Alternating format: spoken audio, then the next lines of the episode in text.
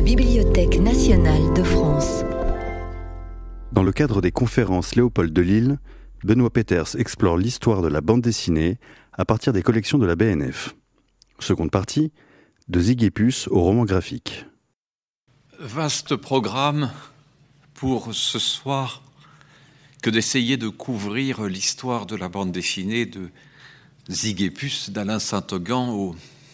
roman graphique tout à fait contemporain,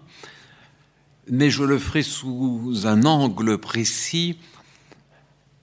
gardant ce thème de la bande dessinée entre la presse et le livre. Il n'y aura donc aucune exhaustivité dans mon propos. Il y a bien des auteurs que vous aimez, que vous avez lus, que vous aimeriez lire, et dont je ne parlerai pas ce soir, même s'ils le mériteraient amplement. Et je vais, peut-être le sous-titre le laisse-t-il comprendre, je vais me concentrer essentiellement sur le monde francophone, même si de temps à autre une incursion dans le monde américain, voire minimalement dans le monde japonais, sera nécessaire. Mais donc évidemment l'immense production anglo-saxonne ne sera qu'effleurée, ce serait un sujet beaucoup trop vaste. Et pourtant c'est aux États-Unis que je commence avec William Randolph Hearst,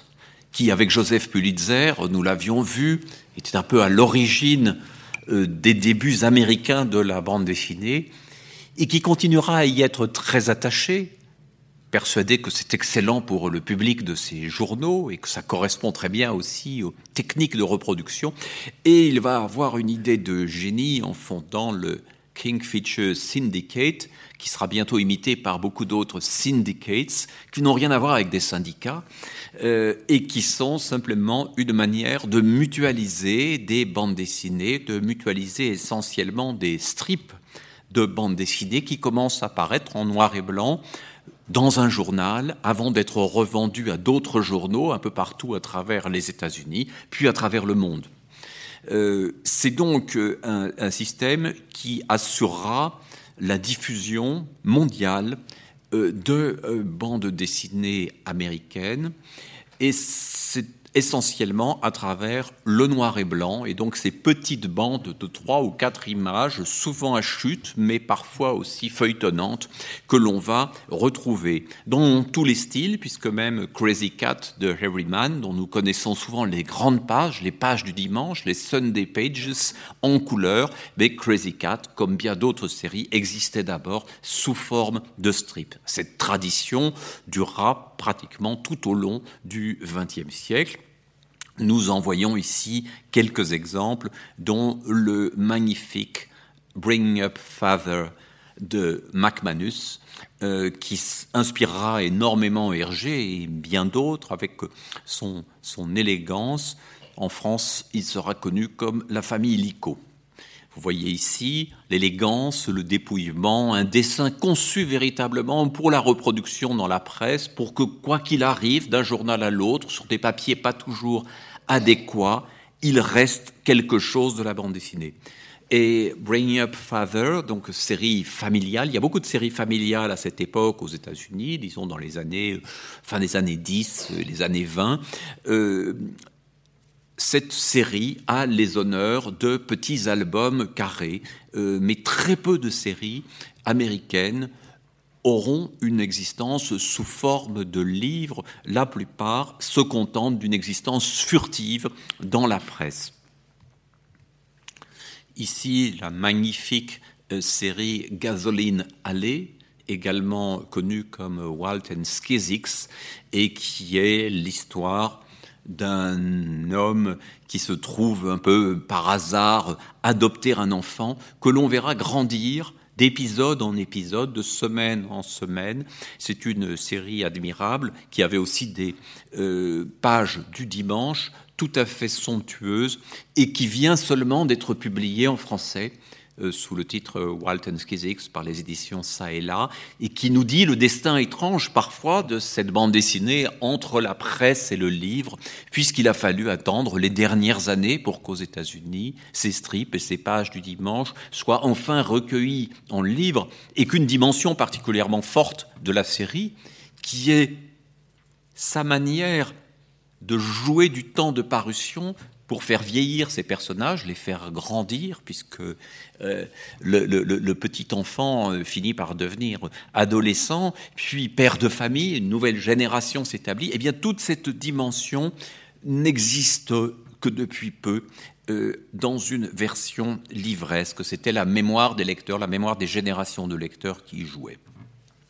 Parmi les auteurs de cette époque et les nombreuses séries familiales dont on peut noter qu'elles sont destinées davantage à tout le monde, mais surtout aux adultes, qu'à un public enfantin. Il n'y a pas de spécialisation dans la presse américaine de cette époque. Euh, parmi ces nombreuses séries, il y a celle de euh, Martin Branner, euh, Winnie Winkle, qui est très intéressante pour nous parce qu'elle va après quelques déformations, rejoindre l'Europe et inspirer différentes séries. Euh, ces petits strips mettent en scène une jeune femme élégante, autonome, qui cherche à se faire une place dans le monde du travail.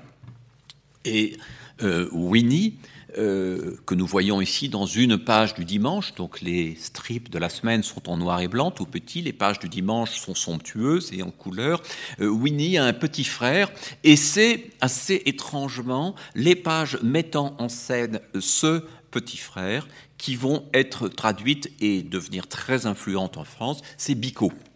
Alors Bicot, président de club, éclipse sa, sœur euh, dans la version française. Donc on a une production qui est manifestement plus orientée vers les enfants, même si la grande sœur et ses robes extravagantes euh, apparaissent régulièrement. Et surtout, euh, Bicot va connaître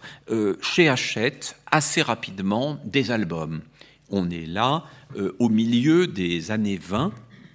et c'est un moment très important parce que c'est le moment où la bande dessinée à phylactère, ou la bande dessinée à bulle, trouve en France une place conséquente. Nous avions vu la semaine dernière que le phylactère ne faisait pas la bande dessinée et que l'absence de phylactère n'empêchait pas d'être dans la bande dessinée. Nous avions vu aussi que le phylactère traversait la bande dessinée française du 19e siècle, apparaissant ça et là, puis qu'il était apparu dans certaines bandes dessinées du début du siècle. Il n'empêche que le procédé ne s'était pas installé et que c'était le texte sous l'image qui prévalait. Avec Bicot, on a donc, dans un support grand public, de presse et de livres, on a une existence de bande dessinée à bulles, on pourrait dire de bande dessinée dans leur forme moderne, sans insister trop sur ce terme moderne, sans y voir l'expression d'un progrès. Il se trouve toutefois que l'immense succès remporté par Bicot, euh, l'intérêt que les lecteurs lui portent, va inciter un patron de presse a chargé un dessinateur tout-terrain, caricaturiste, euh, peintre, etc., Alain Saint-Augan, va le charger de créer une bande dessinée à la Bicot.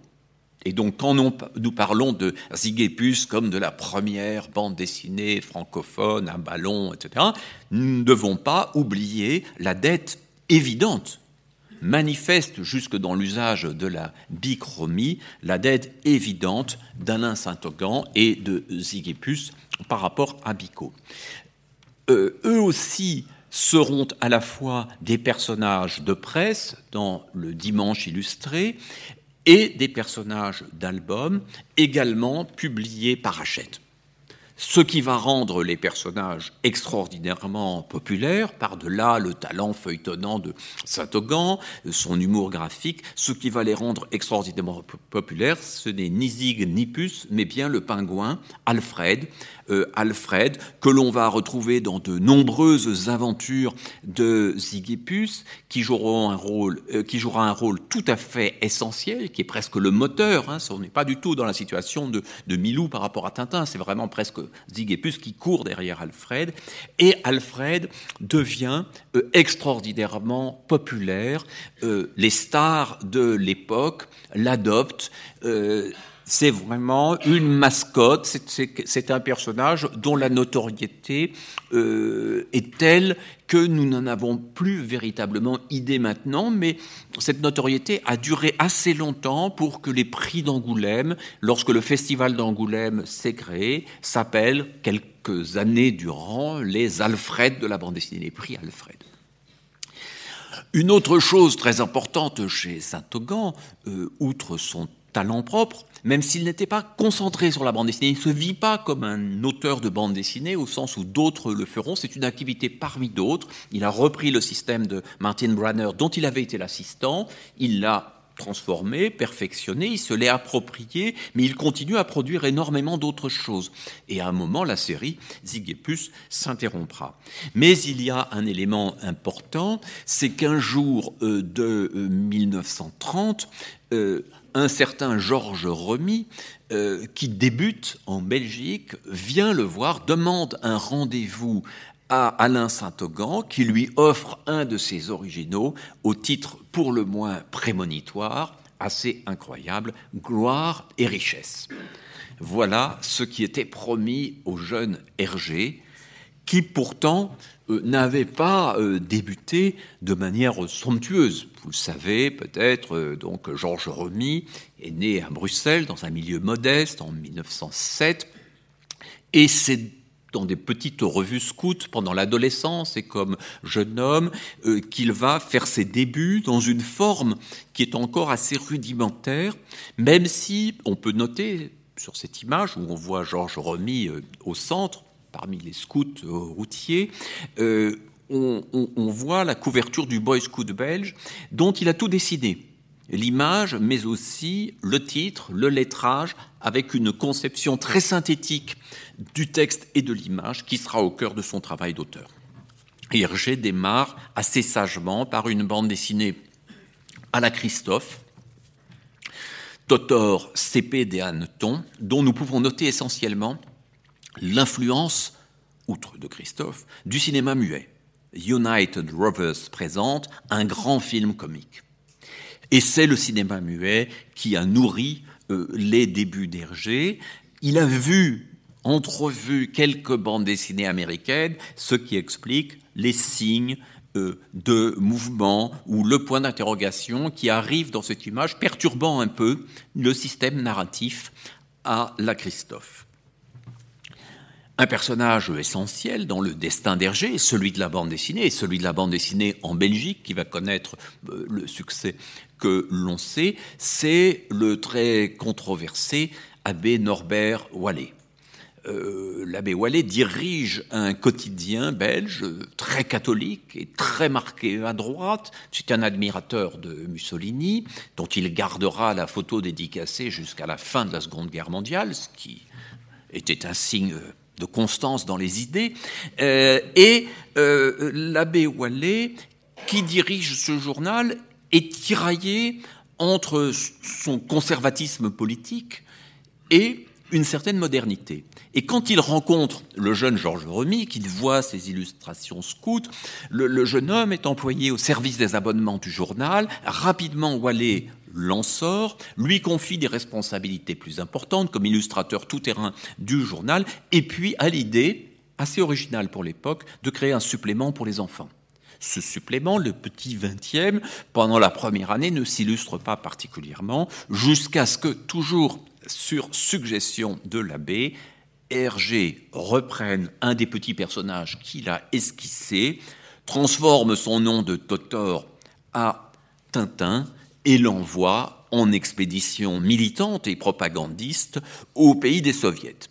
Nous pouvons remarquer toutefois, en regardant cette double page, au style encore très simple, que le militantisme politique est loin de tout occuper et qu'il s'agit avant tout d'une dynamisation du récit, euh, qu'on a abandonné le système des légendes, qu'on est véritablement dans l'idée d'un récit porté par l'action et par les paroles des personnages Tintin et son faire-valoir Milou. Lorsque après un an de feuilleton euh, hebdomadaire, à raison de deux pages à chaque fois, lorsqu'après un an l'aventure se termine, euh, Hergé, la secrétaire de l'abbé Wallet, qui s'appelle Germaine, euh, et l'abbé lui-même discutent de la manière peut-être de, de, faire mieux vivre le petit supplément et de se servir de cela pour promouvoir le journal XXe siècle et ses idées catholiques. Et on a l'idée d'organiser un retour de Tintin du pays des soviets, ce qui va être un événement fondamental qu'Hergé dessine avant même qu'il ait lieu, dessinant un accueil triomphal à la gare du Nord à Bruxelles. Les scouts ont été mobilisés, mais les lecteurs apparemment se sont mobilisés spontanément. Et comme vous le voyez sur la photo, il y a autant de... Euh, d'enfants euh, présents qu'il y en avait sur le dessin d'Hergé. Et donc voici le premier Tintin, la première incarnation de Tintin, accueilli triomphalement par les enfants. Euh, on l'a costumé vaguement à la russe, on l'a mis dans un train à Liège pour le faire arriver à la gare du Nord. Euh, il a une valise avec quelques inscriptions en cyrillique et le seul détail qui gêne les enfants, qui les heurte quelque peu, c'est que Milou soit tenu en laisse. Ceci mis à part, les visionnaires que, sont euh, et Hergé, chacun à leur façon, ont l'idée de reprendre l'aventure en album. On annonce immédiatement l'album, et là, c'est quelque chose de très surprenant, puisque c'est un moment où, pour un quotidien, euh, édité euh, un album, le mettre en vente, en plus faire un tirage ambitieux de 10 000 exemplaires pour la seule Belgique francophone. Euh, ce tirage s'écoulera, et non seulement il s'écoule, mais il existe déjà comme un début de la collection, puisqu'il y a un tirage de tête de 500 euh, exemplaires numérotés et signés par Tintin et Milou, Hergé ayant signé pour Tintin et sa future fiancée Germaine s'étant essayée, me racontait-elle, à une petite signature de chien. Je vous laisse vous entraîner chez vous aux petites signatures de chien. Vous aurez peu de chances de tomber sur un des 500 exemplaires numérotés. Il doit en rester peu. Je ne crois pas que M. Schiller lui-même, euh, grand bibliophile, possède euh, ce Tintin au pays des soviets. En tout cas, cela décide Hergé à continuer, cela le fait progresser graphiquement. Il est, en Belgique, le seul le seul auteur de euh, bande dessinée, la bande dessinée à lui seul, attirant donc le jour de parution, le jeudi, beaucoup de lecteurs qui ne suivent pas habituellement le journal le XXe siècle. Et donc s'installe là en Belgique, comme en France peut-être avec Zigépus, mais encore plus clairement, l'idée que la bande dessinée est non seulement une affaire surtout de presse, mais une affaire d'enfants. Nous avons quitté ce terrain consensuel et familial de la bande dessinée américaine. En Europe, pour longtemps, la bande dessinée est avant tout une affaire enfantine. On joue d'ailleurs avec ce public et le support de presse est fondamental. La couverture du Petit Vingtième doit piquer la curiosité des lecteurs. On propose d'ailleurs très souvent dans le Petit Vingtième un jeu aux lecteurs les invitant à deviner ce qui pourrait se passer. Bien évidemment, si un lecteur devine, c'est une manière pour Hergé de partir sur une autre, sur une autre piste. Cette rubrique s'appelle Le mystère Tintin et véritablement, la série existe d'abord comme un feuilleton dans la presse, avec une préméditation extrêmement faible d'Hergé, comme de beaucoup d'auteurs de l'époque, Saint-Augan aussi, préméditation extrêmement faible d'Hergé quant à l'allure générale du scénario. En 1934, toutefois, la maison Casterman à Tournai suggère à Hergé de reprendre la fabrication de ces albums, qui jusque-là n'étaient édités que par les éditions du Petit Vingtième, et c'est le développement d'une aventure très importante, puisque les suggestions de cet éditeur, spécialisé dans le livre religieux et le livre jeunesse, particulièrement les livres de prix, les suggestions de cet éditeur conduiront peu à peu à la forme moderne de l'album de bande dessinée que nous connaissons.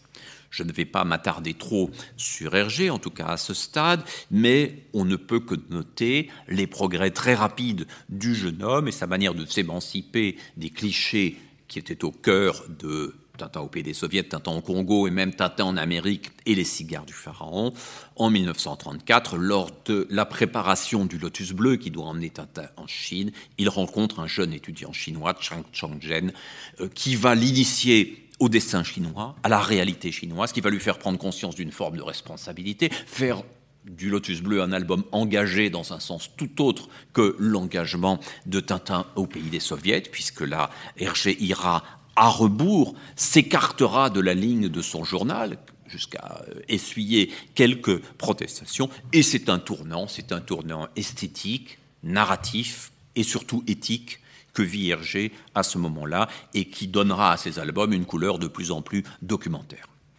Tintin, depuis le début, a été repris en France dans Cœur Vaillant, mais il n'est pas la vedette de Cœur Vaillant. Cœur Vaillant est un journal largement aussi catholique que le XXe siècle, mais avec euh, finalement un souci familial ou familialiste plus puissant qui fait que euh, l'abbé Courtois, qui le dirige, demandera à Hergé de créer une autre série, commandera une autre série euh, Josette et Joko, pourrait dire un, peu l'équivalent de Zig et Puce et Alfred, euh, deux enfants et un petit singe. Et c'est cette série-là qui a toujours les honneurs de la couverture euh, dans Cœur Vaillant, alors que Tintin est confiné à l'intérieur du journal, comme si le rapport d'importance des deux séries s'était inversé. En France, euh, Hergé ne bénéficie pas du tout de la même position dominante qu'en Belgique. Cœur Vaillant est un journal relativement minoritaire et il va bientôt être confronté à l'arrivée de bandes dessinées traduites, euh, dont Mickey. Mickey arrive d'abord sous forme euh, d'album, euh, évidemment complétant les dessins animés. Ce qui est très amusant, euh, c'est de voir que ces albums obéissent dans un premier temps à la logique du récit illustré. On est vraiment dans le livre d'enfant, dans la légende, dans une forme assez ancienne, qui n'était pas celle de Disney, mais qui semblait plus recevable pour le public français, euh, toujours plus attaché que le public américain ou le public belge à une forme assez littéraire. Quand Tintin d'ailleurs avait commencé à paraître dans Cœur Vaillant, euh, les responsables du journal y avaient ajouté des légendes, persuadés que le système de la bande dessinée à ballon ou à bulle n'était pas compréhensible. Ce qui est tout à fait extraordinaire, c'est que l'ajout de ballons dans une bande dessinée à bulles créait un système confus et à peu près illisible. Euh, et donc, on sent très bien qu'il reste dans une grande partie de la presse française une résistance par rapport à la forme bande dessinée. On parle ici d'albums illustrés, donc c'est une publicité Hachette euh, du milieu des années 30. On parle d'albums illustrés pour les enfants. Euh, bien sûr, la, formule bande dessinée n'existe pas euh, à l'époque, mais on voit très bien qu'on essaie d'intégrer même des bandes dessinées américaines à un module plus traditionnel. Il va toutefois y avoir un homme euh, qui jouera un rôle décisif dans la transformation du paysage de la bande dessinée en, France, c'est Paul Van Cleer, un homme d'affaires brillant qui est le premier au monde à euh, créer un journal entièrement dédié aux personnages de Disney. Le journal de Mickey, qui apparaît en France en 1934, euh, le journal de Mickey n'est pas l'adaptation d'un journal américain. C'est véritablement une initiative française euh, qui va connaître évidemment un succès considérable, qui bouleverse euh, la, presse enfantine française et qui va, à côté des personnages de Disney, accueillir bien d'autres séries et surtout créer la vogue, créer le goût de bande dessinée à l'américaine. Nous verrons plus tard, enfin je n'aurai pas vraiment le temps de l'évoquer, mais euh, dans les années 60 se développeront les premières associations de BD-Fil, euh, le, le, notamment, qui célébrera les littératures graphiques et qui évoquera un âge d'or de la bande dessinée. Et cet âge d'or, c'est celui de la fin des années 30, de ces journaux qui ont fait arriver Popeye, Mandrake, Tarzan et bien d'autres dans la presse française. En effet, le succès de Mickey, très vite, crée des émules, et donc euh, les, cinq, euh, la deuxième moitié des années 30 voit abonder les adaptations plus ou moins réussies, plus ou moins volontaristes de grands classiques de la BD américaine, Flash Gordon devenant Guide d'éclair, Popeye restant Popeye, Mandrake restant Mandrake. on voit aussi Prince, Prince Vaillant et bien d'autres qui donc se popularisent extrêmement vite dans des supports qui ne sont plus des supports généralistes comme aux États-Unis, mais bien des supports orientés d'abord vers le public enfantin. Oura, Junior, vous le voyez, euh, avec euh, des phénomènes qui seraient intéressants à observer d'altération plus ou moins grande de l'original pour faire entrer cela dans un, dans un moule, mais malgré tout, une façon de renouveler euh, la manière de raconter, de séduire un public enfantin avec quelque chose qui n'est pas forcément édifiant, moralisant, et surtout qui ne porte pas euh, le poids d'un texte explicatif, ce qui générera de euh, l'émulation en France avec cette première bande dessinée de science-fiction, Futuropolis, Futuropolis, qui donnera beaucoup plus tard son nom à une maison d'édition indépendante, mais dont vous remarquez ici une forme d'audace, de, modernité euh, dans l'usage de la page, une liberté qui est bien loin des anciens modèles francophones. Mais aux États-Unis, c'est déjà autre chose qui est en train de se faire, et je suis obligé de l'évoquer, même si mon histoire est surtout celle de la bande dessinée francophone, dans la mesure où ces personnages que j'évoque vont rejoindre bientôt les mythologies francophones vont avoir une influence à travers le monde entier et l'Europe entière. Donc 1938, c'est l'année de création de Superman, qui apparaît d'abord dans Action Comics et qui se verra bientôt dédié son petit fascicule. Je ne vais pas vous faire une histoire des comic books, j'évoque juste ici au passage euh, euh, Detective Comics, il est très intéressant de s'attarder un instant sur cette formule, sur cette expression de comic books. En effet, nous qui nous occupons de la bande dessinée entre la presse et le livre, nous pourrions penser qu'on est là du côté du livre. Or, il n'y a pas de book, il n'y a pas de livre. Il y a des petits fascicules de 32 pages, extrêmement bon marché, difficiles à conserver. Ce pourquoi d'ailleurs ils font la joie des collectionneurs à des prix euh, extrêmement élevés. Ce n'est pas un support de, conservation, on est dans un produit intermédiaire entre la presse telle que nous la connaissons en France, avec sa page hebdomadaire euh, ou sa double page hebdomadaire consacrée à tel ou tel héros, et le livre tel qu'il existe aussi à la même époque et qui, lui, est généralement cartonné, offert à l'occasion des fêtes à un prix relativement élevé. Le comic book est une forme euh, très populaire qui va longtemps euh, permettre euh, aux super-héros d'avoir des carrières extraordinaires, mais en marge du monde de la librairie. 1938, c'est l'année où le petit 20e fête ses dix ans, dix ans de solitude glorieuse pour Hergé, qui a pu développer son œuvre en toute tranquillité et acquérir une stature en Belgique, en Suisse, un peu en France, au Portugal, acquérir une stature unique. Et c'est le moment où, probablement grâce à l'importance du succès d'Hergé, grâce à la place qu'il a prise, au, à l'enthousiasme que ces récits suscitent chez les lecteurs, c'est le moment où un éditeur de Marcinelle, près de Charleroi, éditeur de presse, lance lui aussi un journal, le journal de Spirou, avec une configuration très différente de celle euh, euh, du petit XXe, puisque très rapidement, Hergé est devenu le propriétaire de Tintin et le gère et pourra le faire vivre hors du petit XXe quand il le faudra, alors que euh, les créateurs du journal de Spirou sont les propriétaires et les seuls propriétaires du personnage mascotte du journal, qui passera de dessinateur en dessinateur avec des débuts euh, que nous connaissons sous la signature de Robvel. Nous assistons à la création, à la naissance de Spirou dans le, le premier numéro de l'hebdomadaire et il connaîtra bien des tribulations, rencontrant peu à peu Fantasio et bien d'autres, et vivant ce destin extraordinaire jusqu'à aujourd'hui et aux reprises brillantes par Émile Bravo après tant d'autres aventures.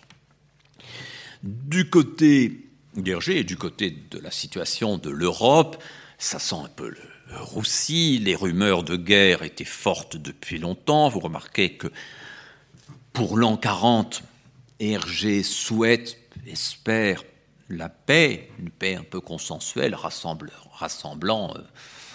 différentes forces. Il est neutraliste au moment où la Belgique est envahie par les troupes nazies. Le journal Le Petit Vingtième disparaît. Hergé, après quelques mois en,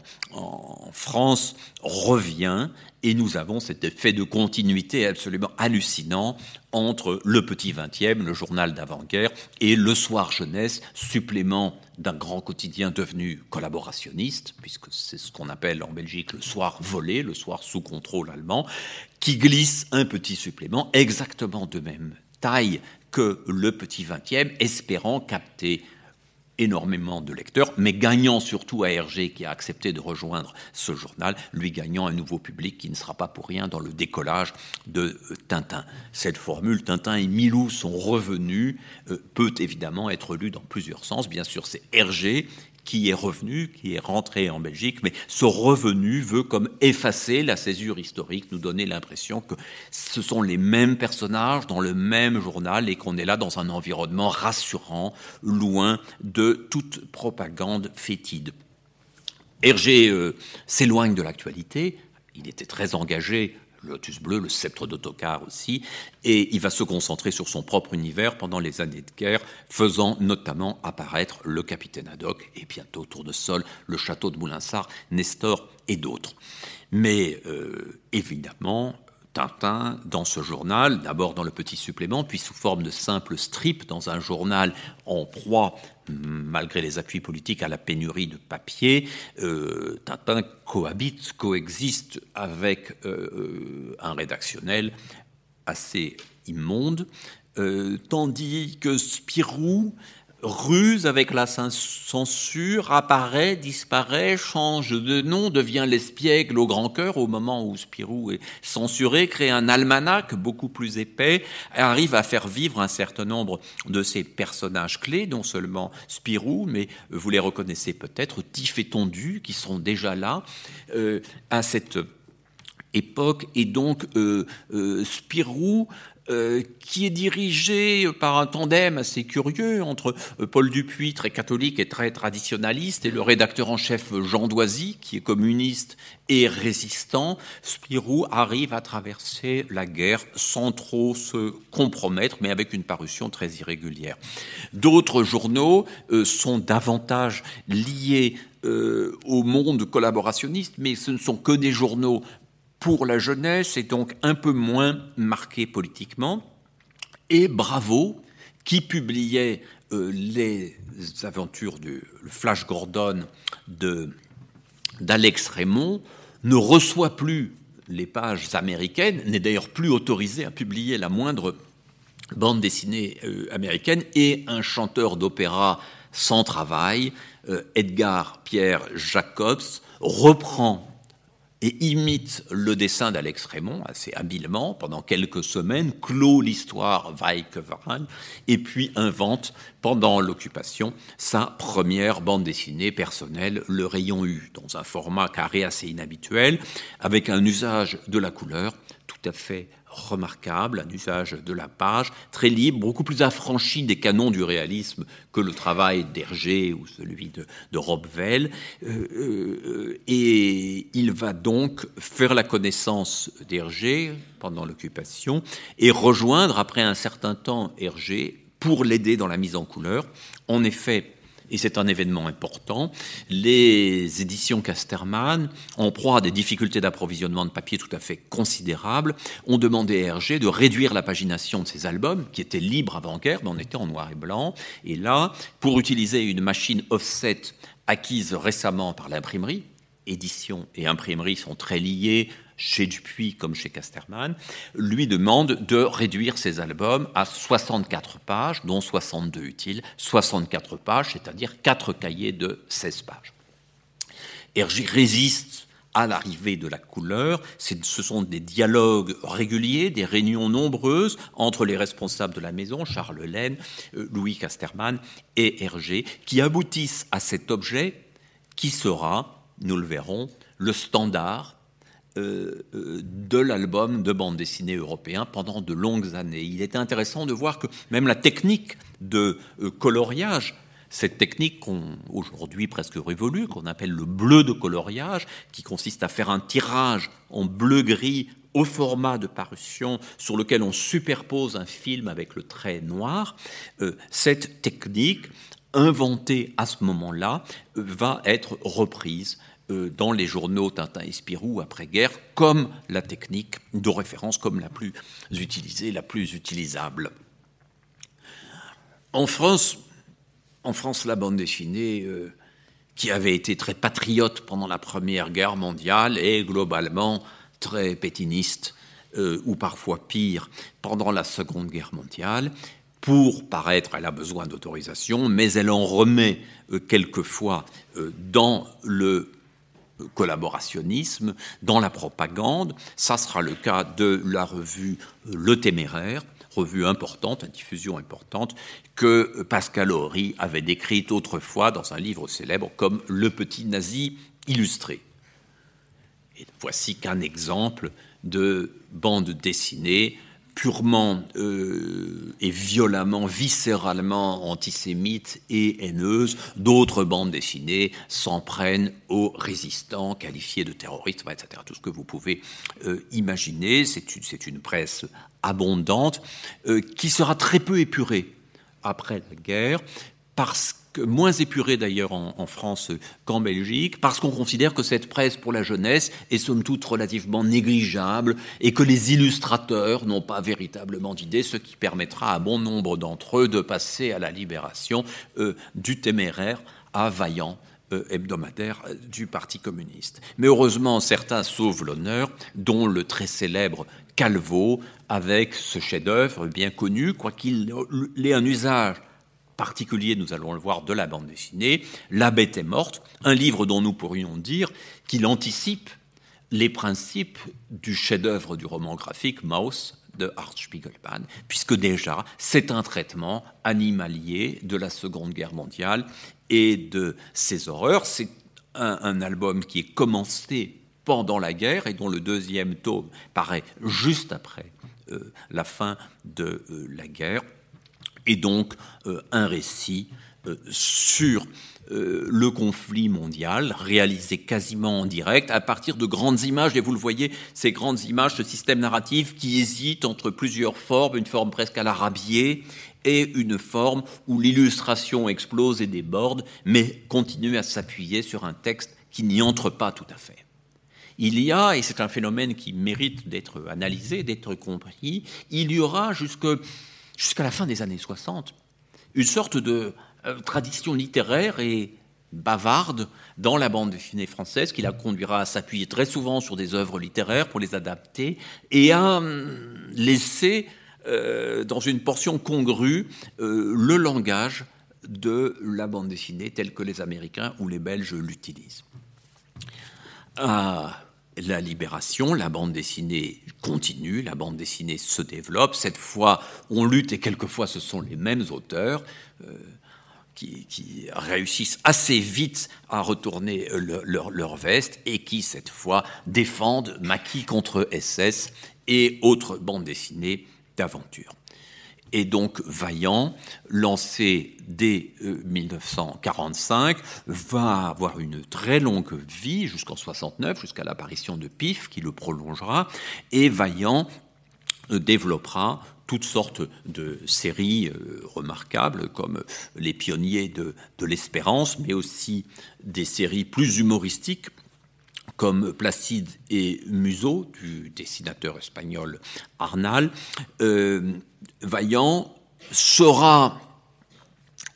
disons, fera de la bande dessinée patriote et à tendance populaire, à tendance progressiste, un peu comme d'autres journaux faisaient de la bande dessinée à tendance euh,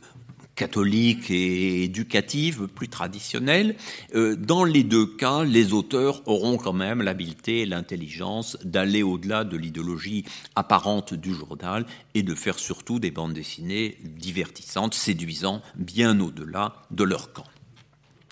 Du côté de Vaillant, il faut le noter, j'en reparlerai un tout petit peu, j'en parle plus longuement dans le petit livre, euh, la bande dessinée entre la presse et le livre,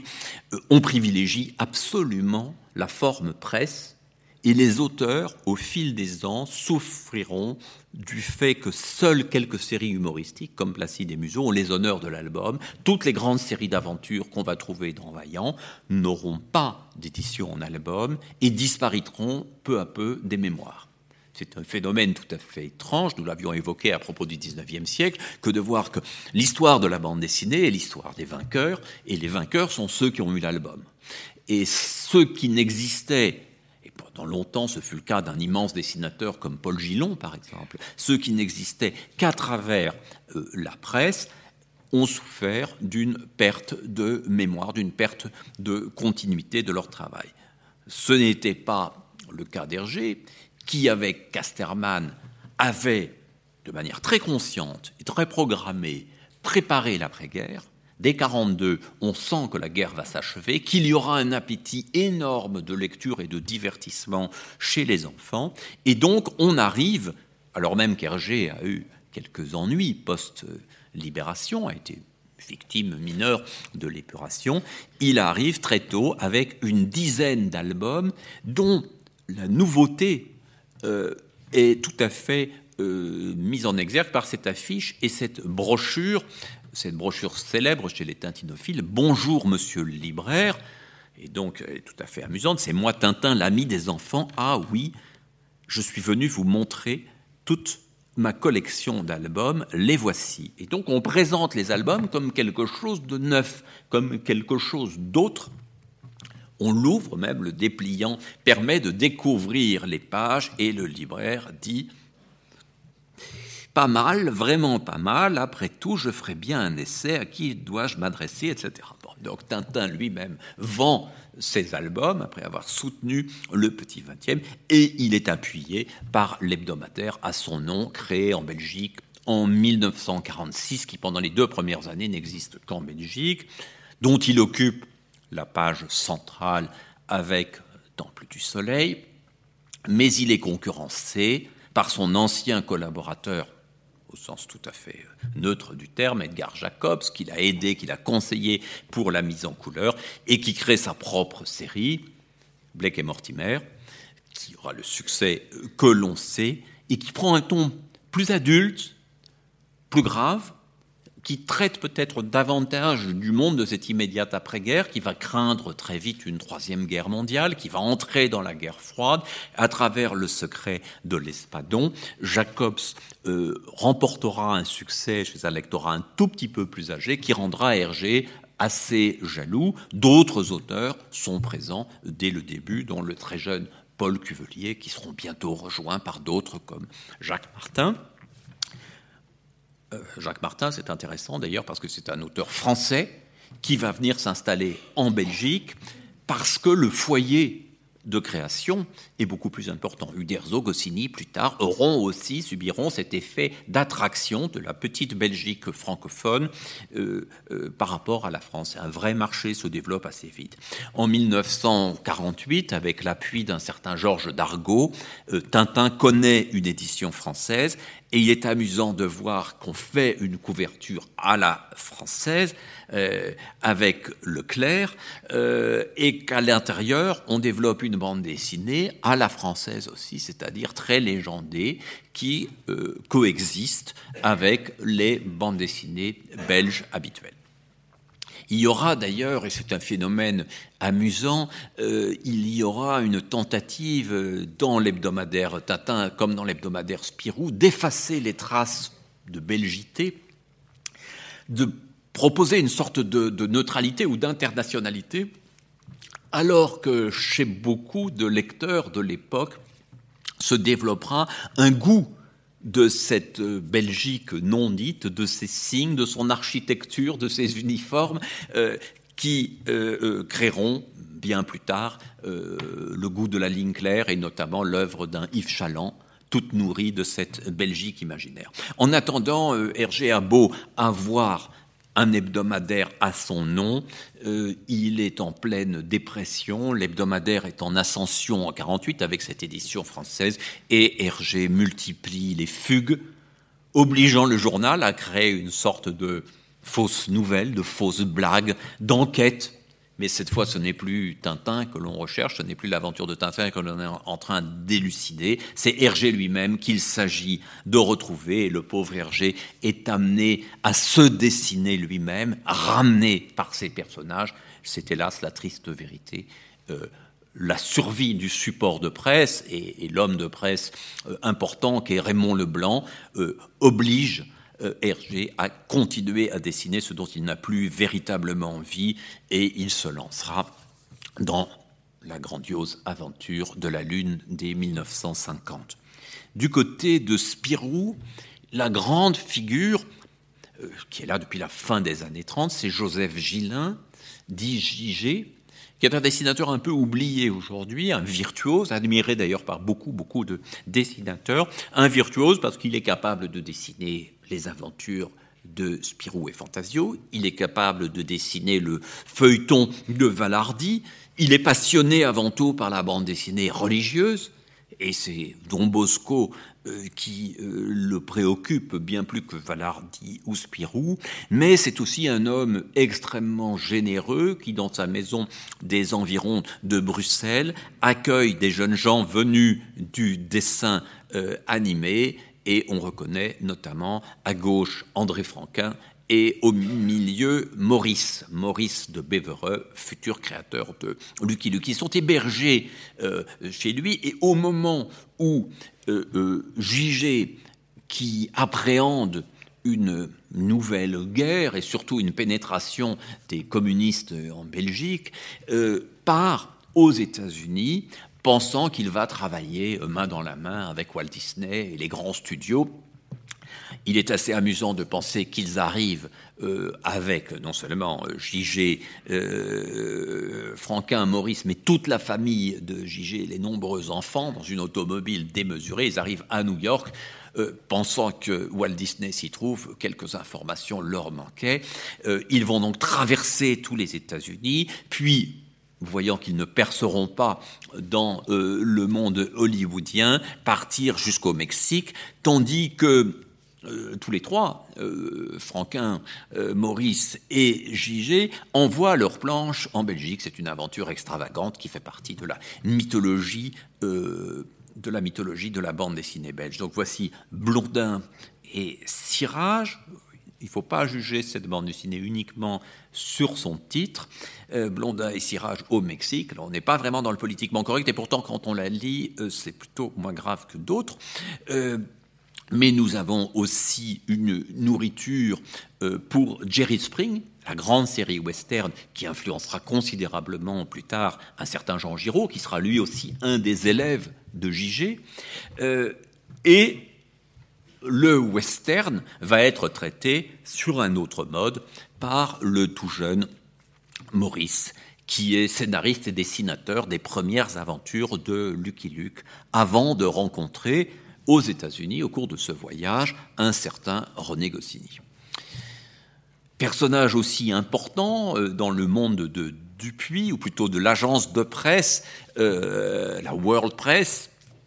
bien pompeusement nommée, car elle n'occupe qu'une petite chambre d'étudiants euh, à Liège les premiers temps, la World Press, fournit en scénario le journal de Spirou, et euh, un certain Jean-Michel Charlier euh, montre toute la prolixité de son talent, crée Bugdani avec Victor Rubinon, devient même pilote, pilote d'avion pour raconter des aventures de manière crédible. On est là dans une capacité feuilletonnante euh, que euh, Charlier illustrera toute sa vie avec euh, toutes sortes de, séries, Barbe Rouge, Surcouf et quantité, quantité d'autres, plus de 500 scénarios. Il lui arrivait, je l'ai connu à la fin de sa vie, de s'en mêler quelque peu entre ses personnages, d'envoyer une page d'un scénario à un dessinateur qui n'était pas destiné à la recevoir, perpétuellement en retard, mais perpétuellement enthousiaste. C'est aussi ça, euh, ce souffle de l'aventure qu'il va y avoir dans Spirou comme dans Tintin, l'un des hebdomadaires semblant plus centré sur le sérieux et le dessin réaliste, Tintin, l'autre plus tourné vers l'humour, mais beaucoup de séries, euh, finalement, auraient pu paraître dans l'un ou l'autre des hebdomadaires, et beaucoup de lecteurs de l'époque, de jeunes lecteurs, comme, comme je l'ai été moi-même, euh, passaient d'un hebdomadaire à l'autre en les sentant beaucoup plus comme complémentaires que comme rivaux. À côté de cette presse légitime prônée par les éducateurs euh, bien reçu par les parents de ces bandes dessinées, bien finies, assez propres, même si quelquefois leurs contenus sont plus surprenants. Il existait des petites publications plus brutales, euh, plus, plus, plus populaires, plus fantastiques, jouant un peu davantage avec la violence, avec un peu d'érotisme aussi, qui susciteront des protestations extraordinaires, permettront aux catholiques et aux communistes de se rassembler pour faire voter une loi, la loi fameuse du 16 juillet 1949 sur les publications destinées à la jeunesse. Pour en savoir plus là-dessus, je vous renvoie à ce livre. On tue à chaque page. Aux États-Unis, il y aura des débats encore euh, beaucoup plus, plus graves quelques années plus tard. On brûlera euh, des comics, il y aura des autodafés importants, mais euh, cette loi va peser, d'abord va peser sur l'importation de bandes dessinées, ce sera un bon prétexte pour arrêter un certain nombre de publications américaines, mais pèsera aussi quelquefois sur la bande dessinée belge et même sur la bande dessinée française pour éviter la représentation d'armes à feu les soupçons d'érotisme qui pouvaient s'y glisser, personnages féminins étant rarissimes dans cette presse pour enfants, surtout destinée aux garçons. Et l'on voit euh, ainsi qu'une tradition euh, finalement un peu plus euh, conforme, un peu plus sage, illustrant souvent des grands textes littéraires, se développera ces années-là dans la bande dessinée française. En Belgique et en France, euh, le journal Tintin euh, prospère, prospère tant et si bien euh, avec les timbres Tintin qu'on peut échanger ou chèque Tintin, conduisent Raymond Leblanc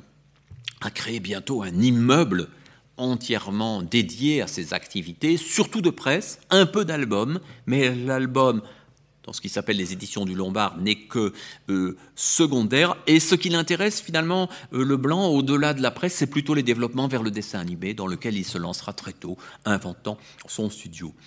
Hergé s'est stabilisé, avec désormais toute une équipe autour de lui, l'étrange étant que l'équipe d'une dizaine de personnes des studios Hergé produira moins d'albums avec toute cette équipe qu'Hergé seul n'en produisait avant la guerre.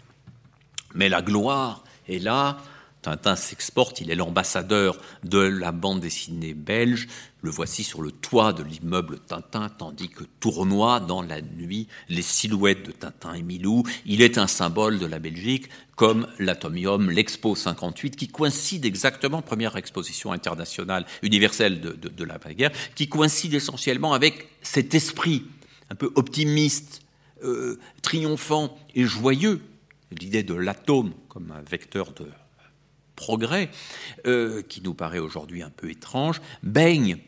euh, notamment les albums d'André Franquin et les aventures de Spirou et Fantasio. Euh, Franquin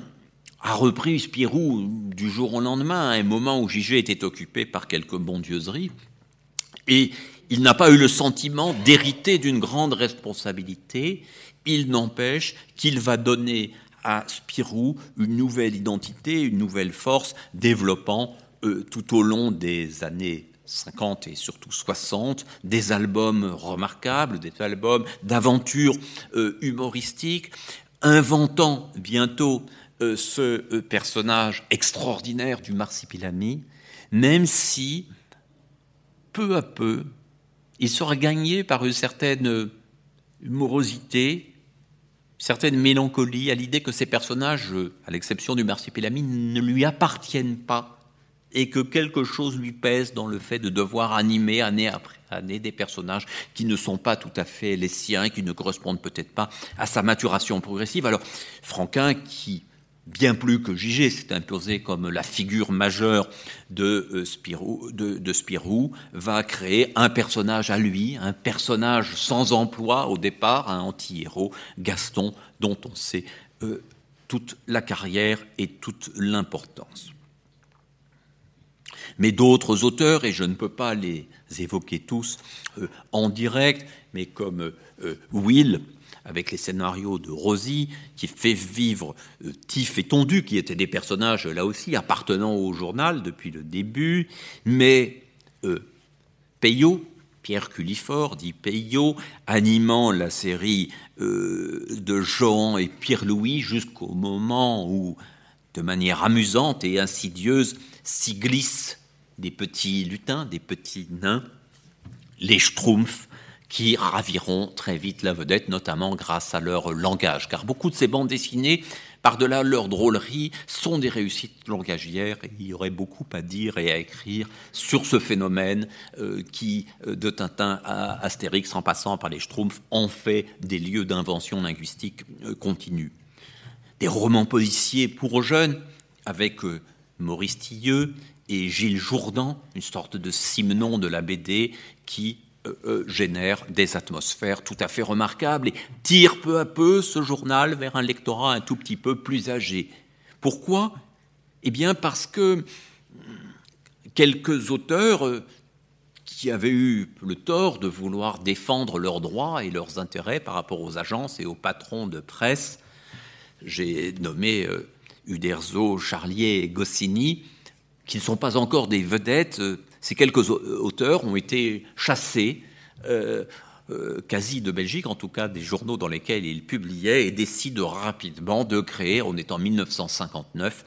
un hebdomadaire qui va faire bouger solidement et considérablement la bande dessinée franco-belge, peut-être la faire passer d'une bande dessinée plutôt belge à une bande dessinée plutôt française. Et l'on sait que dès le premier numéro, on le sait suffisamment pour l'instant, Astérix le Gaulois s'y impose. Uderzo et Goscinny ont déjà travaillé ensemble, ont déjà produit abondamment. Goscinny a été marqué par son séjour américain, par le journal satirique Mad, mais il va mettre longtemps à pouvoir réaliser un Mad à la française, un Mad pour plus jeunes euh, lecteurs. Il va lui falloir le euh, succès. Et le journal pilote, il ne faut pas s'imaginer que c'est tout de suite un journal révolutionnaire, c'est un journal finalement assez bon enfant. Euh, au début, c'est un journal dont le public n'est pas fondamentalement différent de celui de Spirou et Tintin, mais qui en quelques années va avoir la capacité à évoluer. Alors, on voit ici, c'est amusant de voir une couverture avec une photographie au début du, du journal. C'est amusant de voir Pilote vers 62 s'essayer à être un journal, on pourrait dire yéyé pour les petits. Euh, avec Johnny qui compte plus que les dessinateurs qu'on pourrait trouver à l'intérieur. Mais évidemment, il y a, et là, c'est un phénomène d'abord de presse, mais très vite de livres, il y a ce succès d'Astérix, qui finalement est peut-être la première bande dessinée après Tintin à connaître vraiment un succès en album absolument considérable. On sait que le premier volume d'Astérix s'était vendu à peu près à 6000 exemplaires, que le deuxième fait 12 ou 13 000, le troisième 25 000, et que très rapidement, on arrive à des chiffres sensationnels. Les albums n'ont plus 64 pages, comme ceux d'Hergé, de Jacques Martin, de Jacques Copps, Jacob parfois plus, ils ont 48 pages, c'est-à-dire 46 pages utiles, un nombre d'images un peu plus réduit par page, un dessin, celui du Derzo, virtuose et un peu plus rapide, qui va permettre de publier deux albums par an et d'atteindre en 1966 un succès qui bouleverse tout le paysage de la bande dessinée, c'est-à-dire qui donne le sentiment que par-delà le succès d'hebdomadaires pour enfants, euh, il y a la possibilité de toucher un public très large, un public familial. Euh, et à ce moment-là, on peut dire, avec le succès d'Astérix vers 66, commence à s'imposer l'idée que l'album de bande dessinée, un album qui n'a plus forcément à être souple et bon marché, que l'album de bande dessinée devient véritablement un vecteur à égalité pendant un certain nombre d'années avec la presse. Nous voyons ici Goscinny aux côtés de Maurice, et Maurice a quitté Dupuis pour rejoindre euh, euh, Pilote et Dargaud parce que les éditions Dupuis refusaient de passer ses albums en cartonné. Il avait des albums souples, donc bon marché, donc à droit d'auteur faible, et là, tout d'un coup, il a la possibilité, le succès d'Astérix aidant, Goscinny étant son scénariste, il a la possibilité de passer au carton. C'est une dignité nouvelle, c'est une marche vers le livre. Goscinny n'est pas seulement euh, l'auteur du Petit Nicolas, avec Sampé, le scénariste remarquable d'Astérix, Is No Good, Lucky Luke et d'autres séries, c'est aussi un rédacteur en chef exceptionnel. Et c'est un rédacteur en chef d'autant plus exceptionnel qu'il va être visionnaire bien au-delà de son propre style, de sa propre euh, production, accueillant et encourageant, par exemple, les aventures du lieutenant euh, Blueberry de euh, Giraud, scénarisé par Charlier, mais un Charlier qui s'essaye à un genre un petit peu plus, plus adulte, et un Giraud qui va s'émanciper de plus en plus graphiquement. Il accueille aussi et il défend avec énergie le Philémon de Fred, série merveilleuse et poétique, assez risquée, que les lecteurs n'acceptent pas tout de suite. Et euh, Goscinny a cette idée que chaque année, il peut imposer au lecteur un nouvel auteur, un nouveau style, un nouvel univers. C'est ainsi qu'il va accueillir aussi la série Valérian euh, de euh, Mézières et Christin, qui devient bientôt Valérian et Laureline, avec une des premières héroïnes importantes de la bande dessinée française. Il a vu paraître chez Losfeld premier livre d'un certain Philippe Druyet, encore maladroit. Et même s'il avoue ne pas comprendre grand-chose à ces histoires, il a l'impression que Pilote peut aussi accueillir euh, un travail graphique comme celui-là, un certain éclatement. Il collabore lui-même avec Gottlieb avant d'accueillir un Gottlieb en liberté qui fait la joie des lecteurs avec un esprit là très proche du MAD américain. Il accueille Cabu et son grand duduche, et il donne sa chance à une jeune dessinatrice, une des premières qui se morfondait un peu dans Spirou, Claire Bretéché, qui va devenir un des personnages clés de l'aventure de pilote et bien au-delà assez rapidement. Alors, ce n'est pas une époque euh, très facile pour les femmes en bande dessinée. On peut imaginer que Bretéché, dans cette rédaction entièrement masculine de pilote, devait avoir du mal, mais son talent et son tempérament puissant lui ont permis d'exister. C'est aussi le moment où des audaces se glissent dans des livres de bande dessinée à commencer par ce que euh, publie le Terrain Vague, Eric Losfeld, et le succès tout à fait remarquable de Barbarella de Jean-Claude Forest. Il est amusant ici d'observer dans ce livre, manifestement destiné aux adultes, ce livre cher, bien réalisé, de voir le détournement ou, le retournement euh, de euh, l'esthétique pop euh, et du travail de Warhol et Liechtenstein qui s'étaient nourris de la bande dessinée. Et nous voyons ici très bien Forrest et euh, son éditeur rendre euh, la monnaie de sa pièce au pop art.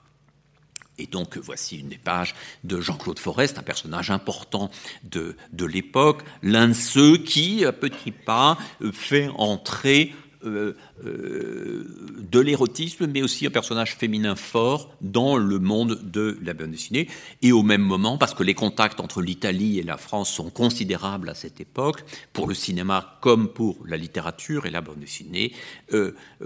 Crépax qui arrive avec Valentina notamment, et une manière d'aborder la page de bande dessinée tout à fait autre, et évidemment une orientation très clairement adulte de la narration. Ceci ne se passe pas dans la presse. On est vraiment là dans un monde du livre qui reste marginal, mais qui prépare une révolution, une mutation qui aura lieu bientôt. 1967, c'est aussi le moment de la première grande exposition sur la bande dessinée au Musée des Arts Décoratifs. Bande dessinée et figuration narrative. La figuration narrative, c'est une légitimation par les tableaux, la peinture, mais c'est le moment où ceux qui ont grandi avec la bande dessinée américaine la célèbrent et nous font découvrir une autre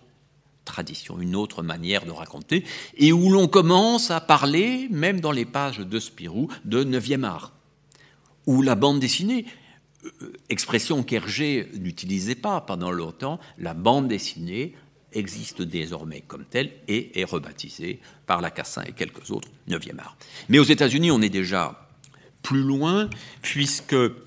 un certain Robert Crumb, en 67, euh, lance euh, Zap Comics, qui ouvrira le champ, la place à toute une bande dessinée underground, dont les auteurs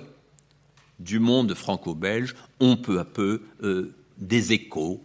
et peut-être le désir de créer quelque chose d'équivalent.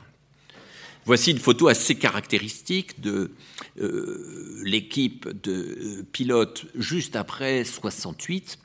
Euh, on peut noter plusieurs choses, on pourrait même en noter beaucoup si on avait plus de temps. D'abord, Goscinny, toujours en costume cravate, a connu un succès considérable et est remis en cause violemment dans une scène restée célèbre, dans un café non loin d'ici, est remis en cause violemment par la plupart des auteurs qu'il a contribué à faire émerger.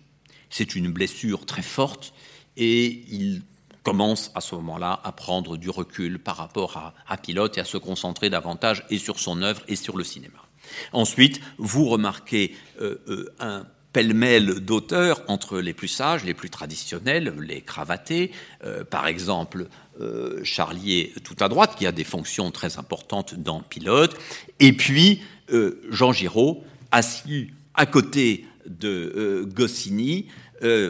chevelu, chemise ouverte, et Claire Bretéché, assise de l'autre côté, une nouvelle génération, quelque chose qui est en train d'arriver, et puis derrière, euh, Fred, Gottlieb, Mandrika et quelques autres, Mandrika avec la, grosse barbe. La bande dessinée est un tournant, elle se cherche, elle garde quelque chose qui est du côté de l'enfance et de la nostalgie, elle lorgne vers d'autres horizons, d'autres possibilités. Euh, Pilote est toujours le journal d'Astérix et Obélix, mais quand on lit ce titre de la semaine, Blueberry sauvera-t-il son tortionnaire? On se demande s'il ne s'agit pas quelque part de Giraud, qui a été l'un des plus virulents par rapport à Goscinny. Alors la bande dessinée ne se limite pas dans ces années 60 ou cette fin des années 60 à, à Pilote et à ses tourments. Euh, Greg, qui s'occupe du journal de Tintin depuis le milieu des années 60, a essayé de le faire évoluer, d'y introduire plus de violence, plus de second degré, quelques personnages féminins. Il travaille notamment avec euh, Herman, il produit tellement Greg qu'il est obligé de recourir à plusieurs pseudonymes. La plupart des séries euh, de, Tintin euh, sont faites par lui. Spirou continue, mais Gaston a pris plus de place que Spirou et Franquin est entré en assez longue dépression. En France, en 69, euh, Pif Gadget a pris le relais de Vaillant et un look un peu plus moderne. Le personnage clé qui se crée à ce moment-là, c'est Rahan. Mais on accueille aussi les aventures du concombre masqué de Mandrika, donc il ne faut pas croire que tout s'est inventé dans Pilote, ce serait une illusion rétrospective. Presque tous les auteurs ont publié dans Pilote, mais tout ne s'y est pas passé, et même Hugo Pratt et son Corto Maltese apparaissent d'abord dans Pif. Pif le chien, Pif Gadget, euh, où ils euh, euh, ennuient passablement la plupart des lecteurs. C'est aussi un moment où la presse, la grande presse, la presse généraliste, reste vivace et accueillante à la bande dessinée, et notamment François. François, qui est le plus grand quotidien français à l'époque, qui accueille signé Furax, avec un énorme succès, et aussi une série familiale comme 13 rue de l'Espoir, dessiné par Paul Gillon. Paul Gillon euh, me racontait il y a pas mal d'années euh, qu'il était royalement payé pour le strip quotidien qu'il faisait, souvent en retard, et que quand il était en retard, François renvoyait une limousine pour prendre livraison de son strip. C'est dire à quel point le journal pouvait encore le traiter comme un Balzac ou un Dumas au XIXe siècle, c'est-à-dire comme un élément essentiel de la valorisation du journal. Nous avons perdu beaucoup de ces bandes dessinées. Bon, 13 rue de l'Espoir a été édité euh, euh, tardivement par euh, les humanoïdes associés, mais ce n'est pas là que s'est fait sa vraie notoriété. C'est une mémoire de journal et c'est une mémoire périssable. C'est l'équivalent des, des feuilletons, des soap opéras qui après sont passés à la télévision. Dans cette époque-là, dans la continuité de ce que l'Italie fait avec le mensuel Linus, va se créer Charlie, Charlie mensuel, qu'on oublie parfois dans les histoires de la bande dessinée de cette époque, qui existe dès 1969, qui va être longtemps dirigé par Wolinski et qui accueillera aussi bien les Peanuts de, Schulz, euh, Crazy Cat de Herriman, que Crépax ou Munoz et Sampaio qui font là leur début avant d'aller chez d'autres éditeurs. Vous remarquez, entre parenthèses, la somptuosité, la pureté de ces couvertures. On a rarement fait aussi beau, pas de nom d'auteur, rien, une image euh, triomphante, un usage extrêmement sobre de la couleur. C'est un moment, il y a un moment Charlie qui est véritablement important, avec une ligne graphique très très proche de Linus. Il faut se souvenir aussi que c'est dans cette période-là que va se créer le premier festival important, avant celui d'Angoulême, qui est celui de Lucca.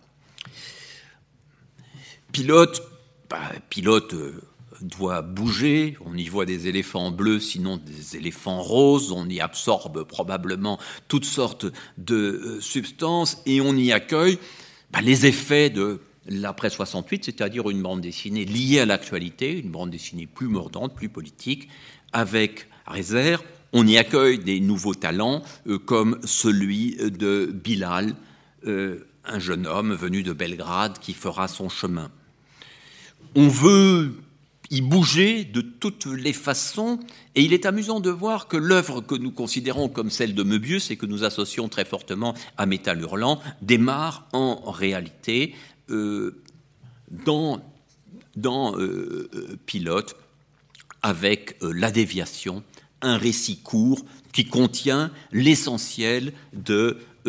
cette remise en cause graphique et narrative, de cette envie d'utiliser plusieurs styles dans une histoire, de ne pas respecter le strict découpage des cases, de pouvoir être bavard quand on veut l'être et muet quand on préfère l'être.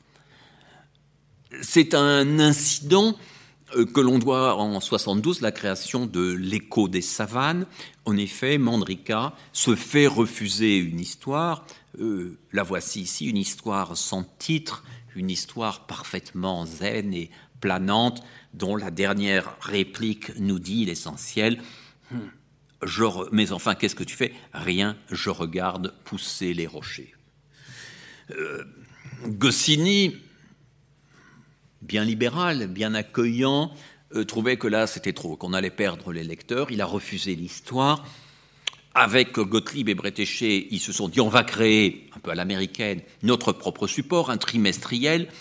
Il se trouve que euh, Goscinny a pris tragiquement euh, cette création de quelque chose qui aurait pu être complémentaire et que trois des talents majeurs de pilote s'en sont allés. Donc euh, une histoire sans titre, mais aussi un Gottlieb qui peut s'adonner à toutes les joies de la provocation et notamment de la scatologie, qui sera un des éléments assez importants euh, des débuts euh, de l'écho des savanes. On imagine évidemment que Charlier et Goscinny et M. Dargaud n'auraient pas accueilli cette, cette histoire.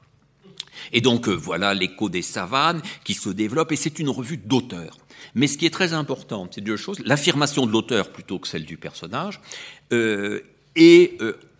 en même temps l'affirmation du journal plutôt que celle du livre.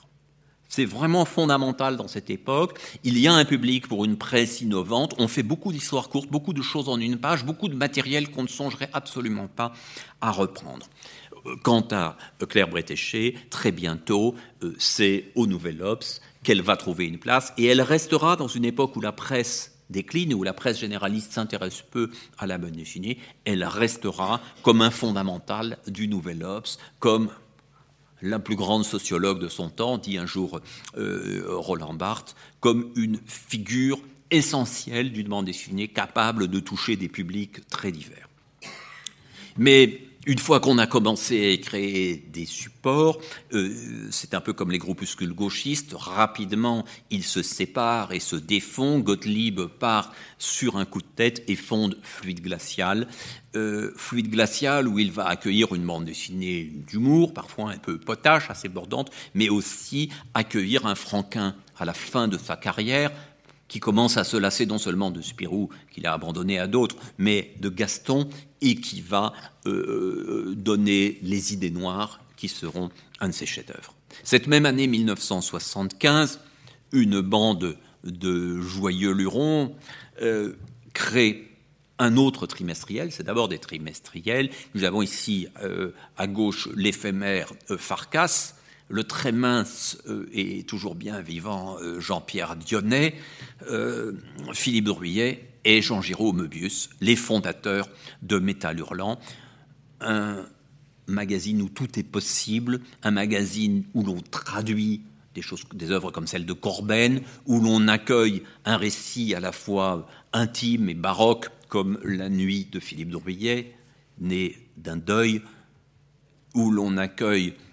le feuilleton invraisemblable qu'est le garage hermétique de Jerry Cornelius, où il s'agit de raconter une histoire qui peut prendre toutes les formes et d'user de la bande dessinée de toutes les façons, où l'on peut se libérer de la tendance au bavardage de Charlier avec un récit comme Arzac, réalisé en couleur directe, où l'on établit une passerelle euh, avec le rock et un univers plus jeune, c'est le travail de Margerin et de bien d'autres,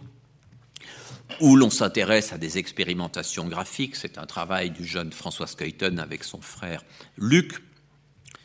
où les femmes sont un peu plus nombreuses, et voici Chantal Montelier, toujours bien vivace aujourd'hui et à l'époque déjà très remontée politiquement, qui, avec quelques autres, comme Nicole Claveloux, crée le premier euh, euh, magazine de femmes euh, très éphémère à Nana, donc striptease masculin en couverture du premier numéro, et un dossier homosexualité, transsexualité changer de sexe qui n'avait comme défaut peut-être que d'arriver 25 ou 30 ans trop tôt. Euh, euh, le numéro suivant, consacré à l'inceste avec une couverture très provocante, a été fatal à cette revue Anana.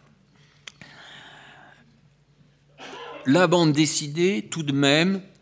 à coup de transgression, mais aussi avec un public qui grandit avec elle, part vers d'autres formes et notamment ce qu'on va appeler bientôt le roman en bande dessinée, lorsque Hugo Pratt, qui a déjà publié énormément mais n'a jamais eu de très grand succès, euh, confie son travail à Casterman, d'abord pour des albums standards qui ne marchent pas, puis il y a l'idée de faire un gros volume de plus de 160 pages en noir et blanc, souple, à la manière d'un roman. C'est la balade de la mer Salée qui obtient un prix à Angoulême et lance un courant nouveau. On ne parle pas de roman graphique, on parle de roman en bande dessinée. À la même époque, euh, Jacques Tardy, qui a publié une série euh, intermédiaire, peu second degré, mais quand même dans une certaine continuité de la bande dessinée classique, cherche lui aussi à retrouver l'esprit d'une revue, et ce sera à suivre, à suivre, qui accueillera dès son premier numéro, ici même, de Tardy et Forest. Grand feuilleton, journal voué d'abord au noir et blanc, journal qui a beaucoup compté pour moi, qui avait été marqué par la bande dessinée dans mon enfance, puis avait un peu décroché, et c'est avec ce numéro 1 à suivre que j'ai raccroché. Mais déjà, la tendance chez Casterman, c'est d'aller vers des livres plus que vers des journaux. Le journal, très vite, sera déficitaire, mais par contre, les livres qui en sortent, les romans à suivre, comme on les appelle, Silence de Comès, Le transpersonnage de Rochette et Lobe, impose une nouvelle idée plus littéraire de la bande dessinée et impose surtout l'idée que des livres de bande dessinée peuvent entrer dans les librairies. Casterman n'est pas le seul à le faire, et euh, chez Dargaud, euh, les phalanges de l'ordre noir, puis Partie de chasse de Christin et Bilal appartiennent exactement à la même démarche, en même temps que le dessin de Bilal est en train de se libérer et de partir vers une des grandes tendances de l'époque, plus picturale, la couleur directe. Bien sûr, il existe des formes plus traditionnelles de romanesque en bande dessinée, mais c'est aussi un public qui va s'attacher euh, notamment au Passager du vent euh, de François Bourgeon, aux Sept vies de l'épervier et à bien d'autres séries qui apportent un souffle romanesque peut-être plus, plus, plus adulte que ce que Spirou et Tintin avaient longtemps proposé. L'écho des savanes est assez loin des, projet du début, la bande dessinée n'y joue plus qu'un rôle mineur. Il est tout à fait frappant que l'érotisme ayant pris le dessus, les couvertures sont généralement photographiques, même euh, il, faudra vraiment Martin Véron et quelques autres séries à grand succès pour que la bande dessinée s'impose en couverture. Mais aux États-Unis se prépare quelque chose qui va être absolument déterminant et qui probablement est moins séparé de la tradition française qu'on ne pourrait le croire. En effet, le festival d'Angoulême s'est créé, a remis son deuxième grand prix à un vétéran, le créateur du Spirit, Will Eisner. Will Eisner est à Angoulême l'année où la balade de la mer Salée euh, est primée. Et il est tout à fait amusant de voir que c'est peu après qu'il va publier a graphic novel, A Contract with God, en fait qui n'est pas un graphic novel parce que ce sont des histoires courtes, quatre histoires courtes, mais une nouvelle manière d'écrire la bande dessinée dans un nouveau format, avec toutes les libertés possibles, et un livre qui va être considéré rapidement aux États-Unis comme fondateur et fondamental. Il se trouve qu'en France, la tentative des humanoïdes associés de l'éditer en album dans une collection appelée Auto da nom peut-être un peu prémonitoire, pour ce livre-là comme pour ceux qui vont suivre, n'aura pas euh, de succès. Il faudra des années pour qu'une certaine idée du livre de bande dessinée puisse triompher à son tour. Mais dans le monde anglo-saxon, c'est Art Spiegelman et sa femme Françoise Mouly, venus du monde de l'avant-garde et de l'underground. Art Spiegelman a travaillé à San Francisco, a connu Crumb, mais ils créent ensemble une revue de luxe, revue superbe, Row, qui euh, accueille des auteurs de toutes origines, beaucoup d'auteurs remarquables, euh, Tardy, Matotti, Charles Burns, etc., y, euh, y publieront, mais c'est là aussi sous une forme de petits fascicules, presque de comic books, que sera publié le long feuilleton de Mouse, le livre dont on peut dire qu'il a tout changé dans la sphère américaine ou anglo-saxonne et qu'il a beaucoup changé dans la bande dessinée tout court par l'intensité de son sujet, l'histoire du père d'Arch Spiegelman, survivant euh, d'Auschwitz, mais le mélange aussi de cette histoire qui traite de l'irreprésentable, des camps, de la Shoah, le mélange de cette histoire du père avec le discours intime d'Art Spiegelman, une écriture d'une fluidité extraordinaire, un usage tout à fait neuf de la bande dessinée animalière. Nous sommes ici dans cette page au début du tome 2. Bref, deux livres qui vont faire dire à ceux qui n'aiment pas la bande dessinée, à beaucoup de ceux qui n'aiment pas la bande dessinée, que Mao Suisse, c'est un chef-d'œuvre, mais que ce n'est plus une bande dessinée. Comme si pour aimer une bande dessinée, quand on n'a pas grandi avec elle, il fallait penser que c'est autre chose. Alors oui, va arriver ce mot magique dont Spiegelman se servira habilement et qui sera repris par des libraires et des bibliothécaires. Non, ce n'est pas une bande dessinée, c'est un graphic novel. Ah, c'est un graphic novel, je peux lire un graphic novel, je ne me déshonore pas. Mais le graphic novel ne se limite pas à une œuvre intime et fortement historique et politique. Euh, le graphic novel, c'est au même moment le travail remarquable d'Alan Moore revisitant le monde des super-héros dans Watchmen, inventant une forme d'utopie ou de dystopie politique dans V for Vendetta, revisitant le Londres de Jack l'Éventreur dans From Hell, chaque fois avec un dessinateur différent, avec une puissance romanesque qui font qu'il s'agit là aussi de graphic novels, et d'autant plus que même si de courts fascicules paraissent d'abord, ils sont destinés à être repris en un gros livre qui nous offre une expérience de lecture longue et comparable à celle d'un grand film ou d'une œuvre littéraire. Et c'est du Japon qu'arrive quelque chose d'une ampleur considérable, Akira de Katsuhiro Otomo, qui, par certains côtés, même avec de tout autre code, participe de la même dynamique. Cela n'empêche pas une bande dessinée traditionnelle, dans la continuité de ce qui s'est fait dans Spirou et Tintin, euh, avec le scénariste euh, Jean Van et des dessinateurs comme Rosinski ou Vance. Ça n'empêche pas que cette chose plus traditionnelle se continue. Mais elle est désormais concurrencée et l'album cartonné couleur de 48 pages, que Jean-Christophe Menu rebaptisera bientôt le 48cc, euh, le 48cc commence à être sérieusement concurrencé par une nouvelle génération.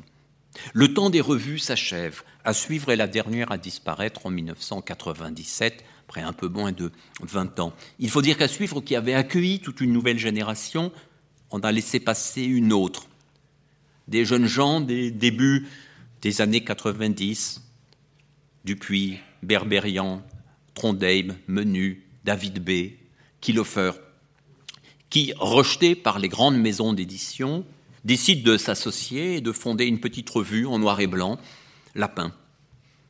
Et de cette revue et de ce groupe, l'association, vont sortir bientôt des livres, car au fond c'est cela qu'ils veulent faire, des romans graphiques, comme, comme Spiegelman en a fait, comme Eisner en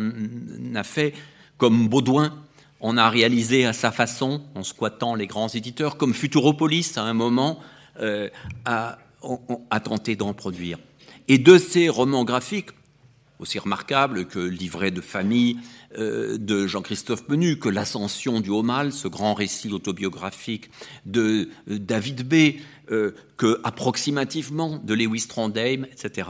de ce courant du roman graphique, de ce petit éditeur qui d'abord cherche sa place euh, va émerger un livre à immense succès, un livre qui presque autant que Maus bouleversera le paysage de la bande dessinée mondiale, Persepolis de Marjane Satrapi. Et puis, et là je dois aller très vite parce que il est bien tard et je suis bien bavard et la matière est bien abondante. Et puis, ce roman graphique commence à se disséminer, à se disperser, les frontières se brouillent entre les grands éditeurs et les éditeurs alternatifs, entre la tradition française et euh, les autres traditions. Un Johann Spar qui a démarré à l'association rejoint bientôt Poisson Pilote chez Dargaud avec la série à succès Le chat du rabbin à côté de tant d'autres séries. Euh, Emmanuel Guibert publie chez Dupuis, dans la collection Air Libre et en grand format, une bande dessinée quasi expérimentale, Le photographe, tout en continuant euh, les superbes albums en petit format et souple de La guerre d'Alan puis de l'enfance d'Alan. Les genres se mélangent, il n'y a plus de sujet impossible à aborder. Fabrice No publie chez Ego Comics, une maison avant tout dédiée à l'autobiographie, hélas disparue, euh, un journal le journal du quotidien d'un jeune homosexuel vivant difficilement dans une petite ville de province, et c'est une narration remarquable, non seulement par son intimisme, mais par sa capacité à changer de style, à utiliser toutes les écritures graphiques. La bande dessinée commence à s'occuper du territoire aussi, euh, de la non-fiction, et notamment des biographies, et Catel et Boquet sont parmi ceux qui l'ont le mieux illustré. Dans une collection comme écriture chez Casterman, à laquelle je ne suis pas tout à fait étranger, on rassemble, sous un format qui ressemble à celui des éditeurs indépendants, des romans graphiques venus d'Europe, venus du monde anglo-saxon, mais venus aussi du Japon. Et des nouveaux lecteurs s'enthousiasment, notamment pour l'œuvre d'un Tadiguchi. Les femmes qui longtemps se sentaient peu à leur place dans ce monde assez viril de la bande dessinée enfantine traditionnelle, les femmes trouvent une nouvelle porte avec cette idée de roman graphique qu'elles interprètent chacune à leur façon, et c'est le cas de Posey Simmons avec Gemma Bovary, puis bien d'autres albums remarquables, d'abord publiés dans The Guardian et triomphant ensuite sous forme de livres. Aux États-Unis, c'est Alison Bechdel qui raconte son enfance et la découverte de son homosexualité euh, dans Fun Home, qui va devenir un classique. Joe Sacco, journaliste de formation, se dit que la bande dessinée peut être un outil de reportage absolument formidable, permettant mieux qu'avec un appareil photo, mieux qu'avec une caméra, de pénétrer des milieux et d'y rester longuement. Et puis, il y a de temps en temps des individus qui transcendent toutes les catégories, qui ne sont ni dans le comic book, ni dans le graphic novel, ni dans la bande dessinée, qui juste réinventent ce langage en jouant avec toutes ses formes. Et c'est le cas de Chris Ware, qui débute d'abord avec des petits fascicules anonymes,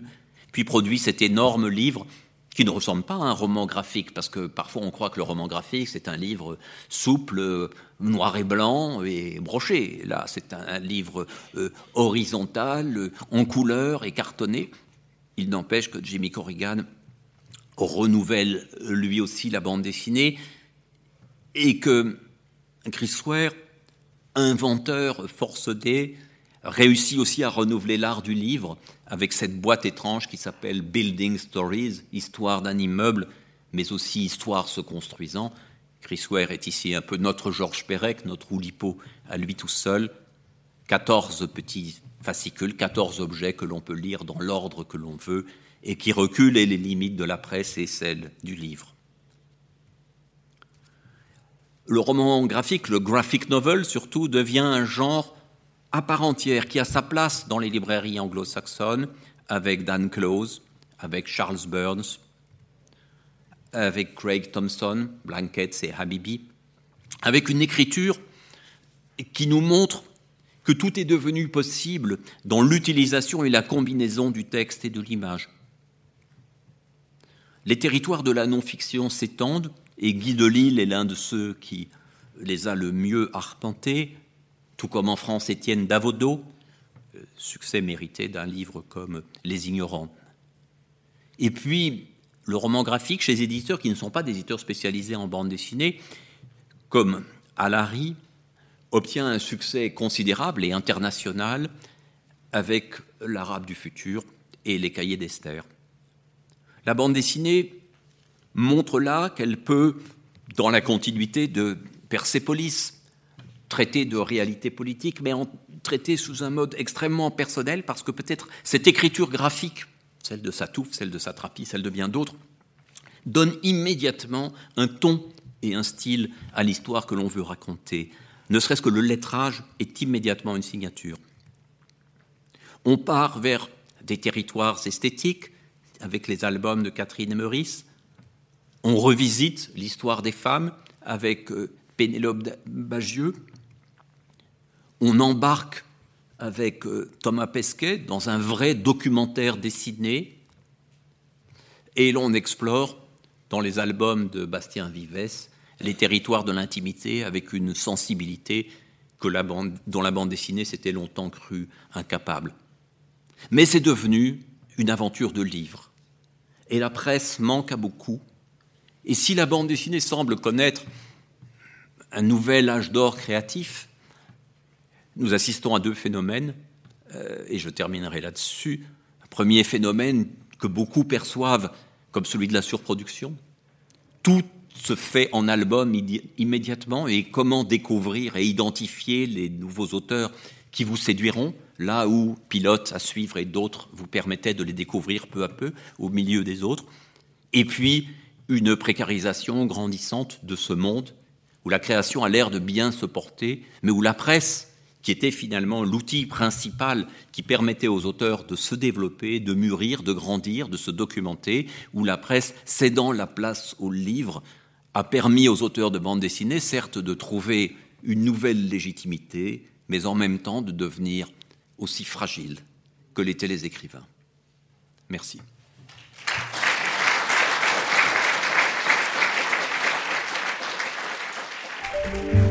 Vous venez d'écouter un podcast de la Bibliothèque nationale de France. Retrouvez les conférences, rencontres et créations de la BNF sur toutes les plateformes de podcast ainsi que sur le site bnf.fr.